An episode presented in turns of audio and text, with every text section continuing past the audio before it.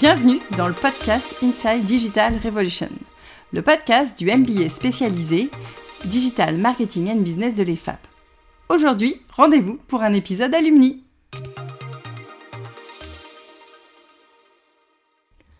Je vous propose de découvrir le parcours d'Antoine Volant-Logeret, cofondateur de Puzzle Agency. Il partage avec nous son regard éclairé sur le marketing d'aujourd'hui et nous dit pourquoi le marketing à la papa, eh ben c'est fini.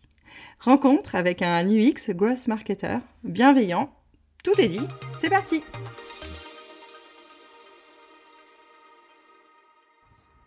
Bonjour Antoine Bonjour Camille eh ben, Je suis ravie de t'accueillir dans le podcast du MBA DMB. Et je suis d'autant plus ravie qu'à mon avis, ton parcours va inspirer pas mal de personnes. Grosse pression, On espère. C'est bien, on commence, euh, on commence tranquille comme ça. C'est ça. Du coup, bah, pour commencer, euh, est-ce que tu peux te présenter, nous dire peut-être euh, quand est-ce que tu as fait le MBA, ce que tu avais fait avant, et puis maintenant sur quel chemin tu es? Qui je suis? Alors, Antoine Volant-Logeret, donc j'ai fait le MBA en part-time. Ça remonte déjà il y a 4 ans, je crois que c'était en 2016-2017. Alors, petit, petit flashback, à la base, moi je suis un littéraire. D'accord. Euh, voilà, qui, a fait des études de lettres, donc euh, prépa, philosophie, et ensuite master d'édition à la Sorbonne. Et voilà, j'adore la littérature, bon ça tu l'auras compris, mais c'est un secteur qui est extrêmement bouché, mal payé, management des années 80, etc. Donc bon, je me suis dit que j'allais pas forcément y rester et j'ai fait des études complémentaires en école de commerce à l'ESSEC. Et à l'ESSEC, j'ai rencontré un mec qui s'appelle Vincent Monté. Ça doit te dire quelque chose Bien sûr, ouais, ça me parle un petit peu. et Vincent, il, m'en a foutu un peu plein la gueule avec le digital. Alors moi, il faut savoir que j'ai eu mon Facebook, je sais pas, je dois avoir 18 ans. Donc j'étais un peu un tardif à la base. Et donc j'ai voulu rattraper tout ça. Donc j'ai fait le DMB. Euh, voilà, donc mes trois premières années euh, professionnelles, ça a été via le réseau DMB que, que j'ai eu, que je l'ai eu. Et j'ai aussi rencontré euh, des gens du laptop qui forment en fait à l'UX design et qui m'ont formé. Et en fait, euh, les gens du laptop m'ont fait rencontrer euh, Christina Goutin, donc, qui est une de mes associées aujourd'hui au sein de Puzzle, donc, qui est une agence de marketing et design digital qu'on a montée il y a deux ans maintenant. Donc, ce qui répond à la question qui suis-je aujourd'hui? Je suis euh, associé dans une agence de design et de marketing digital et professeur à mes heures perdues à l'ESSEC, à l'EFAP et au Gobelin. Ok, génial. Super beau parcours. Et du coup, le laptop, tu as suivi euh, une formation euh, donc après le MBA, tu travaillais en même temps à ce moment-là ou... Ouais, en fait, je, je, faisais mes formations sur, euh, sur mes jours de congé. D'accord. Et, donc oui, effectivement, j'ai suivi une formation en UX design et après, j'ai bien, je suis devenu pote en fait avec les, fondateurs. Et, et, de fil en aiguille, j'ai fait des hackathons, des, des d'accompagnement de start-up de l'économie sociale et solidaire. Et c'est comme ça que j'ai rencontré une de mes deux associés. Et donc aujourd'hui, Puzzle. Et aujourd'hui, Puzzle. Et donc, euh, ce qui fait une parfaite transition.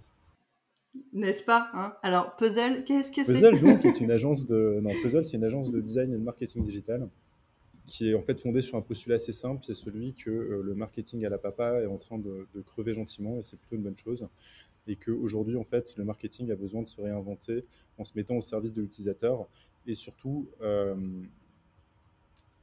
d'apporter, en fait, de faire évoluer les comportements, mais dans le sens positif, en fait, au, service euh, du monde de demain. Et bien sûr, tout ça, ça génère du business, mais les marques durables sont des marques qui vont, qui vont être au service. Et voilà, donc Puzzle, c'est un peu cette utopie à la base donc de, du, marketing et du design réunis au sein d'une même bannière.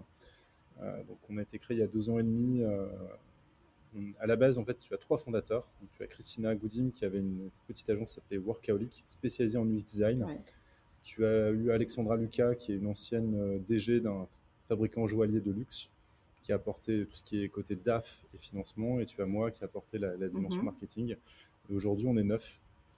Donc voilà, et on bosse pas mal avec le secteur de l'habitat et de l'immobilier, mm. avec la PER, Caparca, le groupe Qualitel, euh, avec la santé aussi, euh, avec Dr Button, euh, Ophtalmologie Express, et de manière générale avec les startups et les nouvelles technologies. Voilà. Généralement, on bosse sur des sujets assez, assez velus et pas forcément sexy, mais justement, c'est les sujets généralement qu'on aime le plus parce que c'est c'est ceux où il y a plus de challenge et surtout on a des gens qui sont passionnés par leur métier, qui essayent vraiment d'y apporter une, une, vraie valeur ajoutée. Donc on va dire que c'est des petits défis intellectuels assez sympas. Et du coup, les marques aujourd'hui, tu penses qu'elles sont elles sont conscientes effectivement de cette nécessité bah, d'allier marketing et design, en tout cas d'être centrées vraiment sur l'utilisateur. Comment tu perçois toi aujourd'hui le marché? Bah, clairement, tu as, euh, on pourrait dire, tu as deux temps. Enfin, tu as deux types de boîtes. Tu as des boîtes qui sont vraiment engagées dans ces choses-là, mais nativement, c'est-à-dire, euh, souvent, en fait, quand on analyse une marque, on est obligé d'analyser les fondateurs. Pas que, bien sûr, mais si tu veux comprendre une entreprise, il faut que tu comprennes les fondateurs. Et euh, les marques, généralement, qui sont engagées dans ces sujets-là, c'est quand les fondateurs ont vraiment une appétence pour ces sujets. Bon, bah, je sais pas, si on prend par exemple des gens du MBA, tu peux penser à Stéphania et Lucie, Place to Swap, donc économie circulaire. Mais euh, voilà, ça c'est la, première typologie de boîte. Et après, tu en as d'autres en fait euh, qui sont juste là pour faire de l'argent, ce qui est le principe de base d'une entreprise, mais qui vont en fait plutôt se faire un petit greenwashing ou en tout cas qui vont euh, se faire un petit vernis sympa. Et dans ce cas-là, on est plus de l'ordre de la communication un peu gratuite. Mais déjà, le simple fait qu'aujourd'hui ces marques soient obligées de se payer en fait ce vernis te dit déjà qu'il il y a des vrais changements de fonds sociétaux. Donc euh, c'est quand même bon signe, même si euh, on sait que c'est parfois juste au service, euh, au service du pur business. Donc pour conclure, on en a encore pour quelques années pour faire cette transition, mais voilà, on sent qu'il y a un vrai mouvement et que ce mouvement va s'accentuer. Et donc même les entreprises qui, qui, le font, on va dire, à reculons, sont obligées de le faire malgré tout. Il y a encore un vrai besoin d'évangéliser sur euh, pour euh, s'éloigner du marketing à la papa, comme tu, disais tout à l'heure. Euh, Ou pas tant que ça, peut-être. Bah, en fait, si, au final, c'est ça qui est assez, assez étrange, c'est-à-dire que, comme je te le disais, on bosse pas mal avec les startups, et c'est un milieu qui est assez paradoxal, parce que tout bon start qui se respecte a les codes, en fait, le, le vocabulaire, le wording, comme on dit, donc il va parler du UX design, il va te parler de valeur, de mission, de vision, tout ça il va le dire.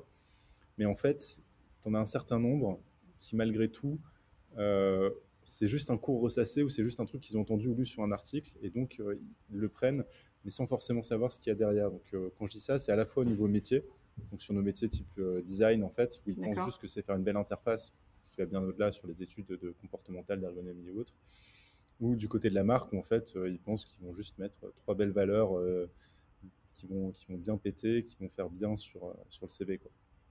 il y en a d'autres qui sont bien sûr pas du tout dans cette tendance-là, mais là je te parle de, ce côté évangélisation. Donc oui, il y a de l'évangélisation à faire. Après, si j'aime pas trop ce terme, je pense que les, marques qui décident vraiment de changer, c'est quand il y a des vraies prises de conscience et la prise de conscience elle est interne. Tu, tu ne peux pas en fait, c'est comme on va dire en, en psychologie, en fait. Tu peux pas euh, faire changer quelqu'un si la personne n'a pas envie de changer. Donc, on, peut, on serait présomptueux de dire que notre métier, c'est de, de changer les choses, même si on essaye d'apporter euh, notre pierre à l'édifice. Et du coup, euh, le changement en interne, il vient des fondateurs ou pas nécessairement? Il peut venir de, des, des, salariés, des collaborateurs? Ça dépend du type de structure. Je te dirais que le changement, souvent, il vient des fondateurs on va dire, euh, parce qu'en fait, euh, même si on parle beaucoup d'holacratie, de, management horizontal ou autre, euh, la réalité, c'est qu'aujourd'hui, une entreprise, c'est avant tout une vision de son fondateur qui recrute après des gens comme lui, qui vont recruter à nouveau des gens comme eux, etc. Donc, en fait, la vision du fondateur, elle est, fondamentale. Et après, bah, ça dépend de cette vision en question. Si le fondateur implique ses salariés, les salariés auront un impact sur l'entreprise. Si le fondateur implique peu ses salariés, ils auront peu d'impact. Donc euh, ça dépend des entreprises. Euh, souvent, ça vient d'une impulsion du fondateur. Quand les salariés sont impliqués, ça vient aussi des salariés. Et parfois, ça vient de la concurrence. Ça veut dire que quand tu vois tes concurrents qui commencent à doubler des parts de marché ou autres, généralement, ça fait une grosse pression, un gros stress chez, euh, chez nos certains de nos interlocuteurs. Et donc, ça peut être aussi un facteur de changement. Donc, c'est une question assez compliquée à résoudre en réalité. mais voilà un peu comment ça se passe de manière générale. Comment tu perçois, euh, enfin tu m'as dit, tu, me diras, tu as, peut-être déjà un peu répondu là, mais les enjeux euh, du marketing pour les mois et les années à venir Ouais, alors bah, les enjeux pour le, les mois et les années à venir, euh, bah, justement, il est euh, déjà dans, la réinvention de son, principe même. Petit cours de... pas désolé, c'est le côté un peu professoral qui prend le dessus, mais, par exemple, en fait, ce qu'il faut savoir, c'est que le marketing, c'est né euh, dans la forme actuelle, avec les outils qu'on emploie, c'est né environ après la Seconde Guerre mondiale, au moment de la reconstruction. Donc l'économie américaine est est en surchauffe elle produit beaucoup trop de biens et de, produits, et donc il lui faut il nous faut des nouveaux marchés. Et c'est une des raisons du plan Marshall. En fait, les États-Unis ont investi dans la reconstruction de l'Europe pour pouvoir y écouler aussi leurs biens. Alors, le plan Marshall était une très bonne chose pour l'Europe, mais il faut savoir qu'il y avait aussi ces dimensions-là dans, le choix américain d'octroyer ces, ces, aides. Et donc, le marketing est né à peu près à cette époque, notamment par d'anciens militaires, d'où des, des, des, termes en fait comme cible, comme positionnement en fait qui viennent du vocabulaire militaire. Et donc, on est dans une logique de, dans des économies de rattrapage. Là, je parle de l'Union européenne, de l'Europe, qui n'est pas encore l'Union européenne, et aux États-Unis, on est dans une économie de surchauffe. Donc, dans tous les cas, on est dans une économie de consommation. Or, aujourd'hui, le rattrapage a été fait, la reconstruction, tout ça, on a aussi les, les 30 glorieuses. Et en fait, ça fait des années qu'on est dans une économie, en tout cas en Europe, qui stagne. On va dire même euh, d'un point de vue économique, c'est même euh, un cran au-dessus, c'est-à-dire qu'on est dans des économies qui sont fondées sur la dépense publique. Quoi qu'on en dise, euh, par exemple, en Europe, c'est la planche à billets qui fait aujourd'hui fonctionner l'économie en partie l'économie européenne. Aux États-Unis, il y a eu un plan là après le Covid de 2000 milliards. Cette économie, elle, marche déjà sur la tête. Et de toute façon, on ne peut pas être dans une expansion perpétuelle parce que si tout le monde vit à l'européenne ou encore pire à l'américaine, ben en fait la planète, il faudrait quelques planètes pour réussir à, vivre pour tout le monde. Donc en fait, voilà, pour un peu résumer tout ça, le marketing a été fondé sur euh, une société de forte croissance pour vendre à max. Aujourd'hui, il doit se réinventer parce que dans ses principes même, en fait, il ne fonctionne plus avec la société, il n'est plus en phase avec la société dans laquelle il est. Donc ça, c'est le premier défi du marketing et c'est pour ça que c'est intéressant de le croiser avec le design. Parce que le design, le principe de base, c'est de se mettre au service de son utilisateur et de ses besoins. Et donc, c'est aussi pour ça qu'aujourd'hui, il y a une mutation du marketing. Alors, il y a des gens comme Seth Godin qui en parlent très bien, mais c'est pas le seul. Euh, justement, vers en recentrant davantage sur les usages. Euh, ça, c'est la, première évolution que doit faire le marketing, mais en fait, ce qui va être amené à faire progressivement au fil des années. Euh, et la deuxième révolution, euh, je pense que c'est euh, une, en fait une révolution au niveau des outils même d'usage. C'est-à-dire qu'on le voit d'ailleurs avec le growth hacking ou le marketing digital, on est allé choper des principes de design pour les appliquer à ces domaines-là et on y ajoute aussi énormément de données. Ce qui veut dire que le, marketeur qui est vu un peu comme une espèce de, euh, génie solitaire, qui a une idée géniale et euh, qui a raison, en fait, ça ne fonctionne plus. Aujourd'hui, tes décisions, elles sont fondées sur de la donnée, quantitative ou qualitative, et euh, sur l'analyse des besoins. Donc, on revient, euh, je pense que c'est une très bonne chose d'ailleurs pour le marketing, parce que euh, du coup, ça permet un peu de, euh, de, revenir sur un aspect plus métier, plus structurant, et ça, répond aussi à la réputation que peut avoir le marketing ou la communication de manière générale. Voilà, un peu pour répondre sur les deux points. Du coup, on peut te retrouver, euh, on peut te retrouver sur LinkedIn où, euh, tu es, pas mal présent et où tu, fais des petites vidéos assez sympas. Je crois que tes associés aussi euh, participent. Est-ce que tu, veux nous parler un petit peu de, votre euh, production bah, Forcément, c'est un contenu qui a une double visée. La première, elle est forcément une visée de réputation de visibilité pour nous auprès de notre réseau, pour entretenir l'image de puzzle, etc pour créer aussi euh, du contenu qualifié sur lequel des gens rebondissent, sur lesquels on peut intervenir, etc., qui fonctionne très bien. Ça, c'est la, première, euh, le premier enjeu. Après, tu as aussi tout simplement, en fait, euh, Christina et moi sommes intervenants dans des, bah, comme je disais, dans des écoles de commerce où on forme aussi des professionnels. Et en fait, bah, on adore transmettre et on adore former. Donc, c'est à la fois du contenu, on va dire, pour la communication de la boîte, mais c'est juste aussi parce qu'en fait, on lit plein de choses, on, se renseigne beaucoup et on aime bien transmettre cette information euh, parce qu'elle nous semble intéressante et a priori, elle intéresse au, vu des retours qu'on a. Et euh, voilà, euh, je pense qu'il y a beaucoup de contenu sur LinkedIn, beaucoup trop à mon goût. Et, et, voilà, et puis il y a un certain nombre qui sont, il y en a qui sont de très bonne qualité, et il y en a beaucoup. Encore une fois, c'est très personnel, mais que je trouve pas super intéressant. Et, donc on s'est dit, bah, ça serait quoi le, contenu que les gens qu'on connaît, donc on a fait un petit, voilà, une petite étude, serait, ça pourrait intéresser. Et donc sur la base de ça, on a bâti ça, ce, ce genre de choses. Quoi. D'accord, donc du coup, on peut les retrouver sur, euh, sur le compte de Puzzle ou sur vos comptes euh, perso sur Alors, c'est surtout moi qui en fais, et Christina aussi, mais vous pouvez les retrouver sur nos comptes perso, donc euh, Antoine Volant-Logeret, Antoine V-O-L-A-N-D-L-O-G-E-R-I-S, soit sur le, le, compte de Puzzle, effectivement, Puzzle Agency, donc sur LinkedIn. Ok, super. On est dans un podcast euh, rubrique alumni. Si tu avais un conseil à donner à des étudiants qui voudraient euh, s'orienter euh, vers le marketing et le design, vers l'UX, qu'est-ce que tu leur conseillerais? Est-ce que tu aurais un conseil bien avisé à leur donner? Je dirais soyez affamés. Vraiment, faut en vouloir. À deux niveaux, faut être curieux déjà. faut vraiment quitter juste le, domaine du marketing. Faut, faut, avoir la, s'intéresser à des sujets de, culture générale, mais pas au sens euh, élitiste, mais ça peut aller de l'actualité euh, aux questions environnementales en passant par des, juste par les tendances euh, TikTok ou autres. Moi, je sais que par exemple, je suis vraiment pas fan de pas mal de, de youtubeurs ou d'influenceurs sur Instagram, notamment par exemple tout ce domaine de la beauté ou même certains musiciens, mais je vais quand même les écouter, je vais voir comment les clips sont construits, euh, comment les vannes sont faites pour les humoristes ou autres, parce qu'en fait aujourd'hui, bah, cette pop culture-là, elle est méga importante. Et en fait, si on veut être, je pense, un bon marketeur, il faut, euh, sortir de, son métier. Euh, ça, c'est la première chose. Et affamer aussi, parce qu'en fait, c'est un métier qui est assez...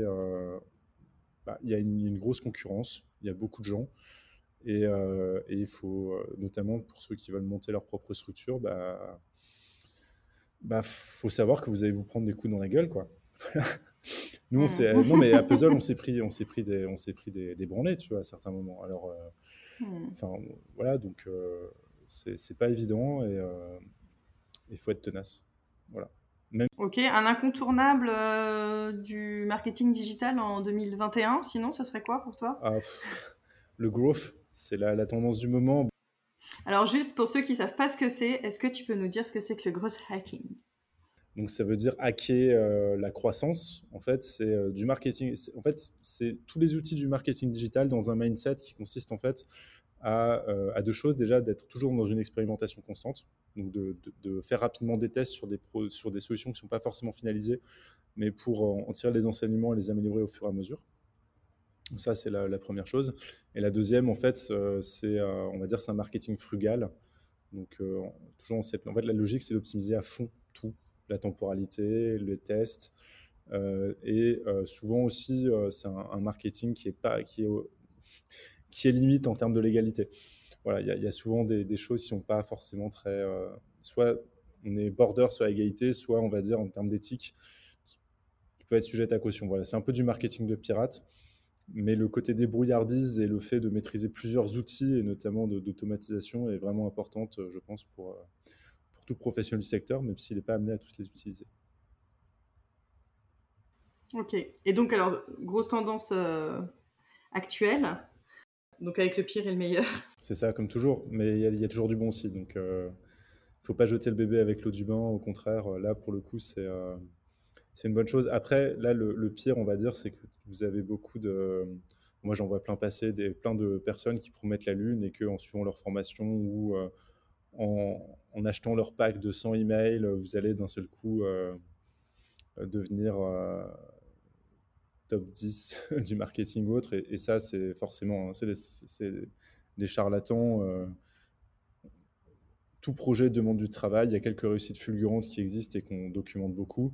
Mais la réalité, c'est que pour une réussite fulgurante, vous avez, en fait, vous avez, par exemple, si on prend l'univers startup, sur 100% des boîtes qui sont créées, au, bout de trois ans, vous en avez 90% qui se sont tollées, et sur les, 10% restants, vous comptez les entreprises comme la plomberie ou autres, qui sont, on va dire, des entreprises qui ont euh, un marché assez facilement. Donc, en fait, en réalité, le ratio startup qui fonctionne est très faible.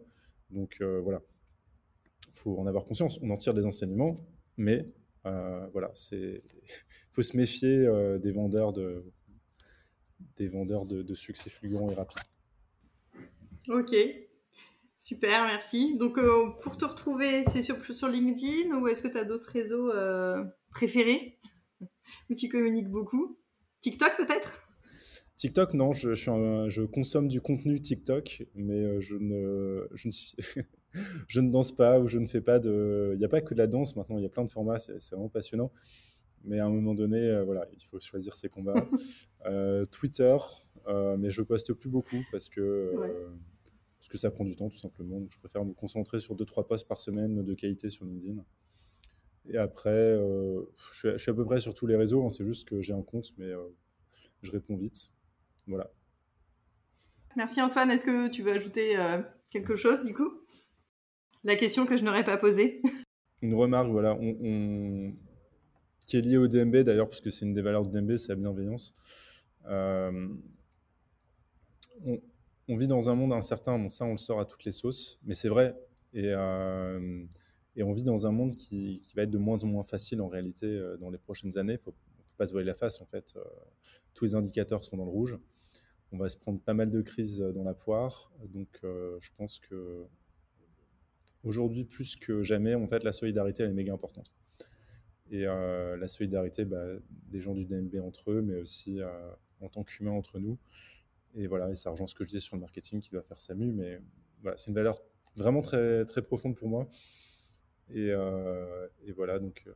Que, que, vous affichez d'ailleurs, je voyais sur, sur la homepage de Puzzle, oui, alors on l'a rajouté pas sur la home, sur la page agence. Ouais. On voulait pas non plus trop, euh, trop en faire. Ah oui, humainement, humainement euh, digitaux. Euh, bah oui, parce que on trouve ça, parce qu'en fait, on a nos jobs, on, gagne de l'argent avec, mais on est tous engagés dans des, dans des bénévoles pour des causes en parallèle. Et même sur notre temps professionnel, en fait, on prend du temps avec des gens qui, ont besoin de, de conseils autres mais euh, parce qu'on peut pas, enfin on peut pas, si on passe un tiers de notre vie au boulot, voire un plus euh, quand on est entrepreneur, si c'est juste pour faire du fric, euh, en fait ça n'a pas de sens. donc c'est ça. Fondamentalement, il a personne ne satisfait en fait juste de gagner de l'argent. Enfin, en tout cas, je pense il y, a, des choses qui sont plus importantes dans la vie et en fait l'argent hmm. devrait servir à, à, faire vivre, tu vois. Euh, salarié, soi-même. Et, euh,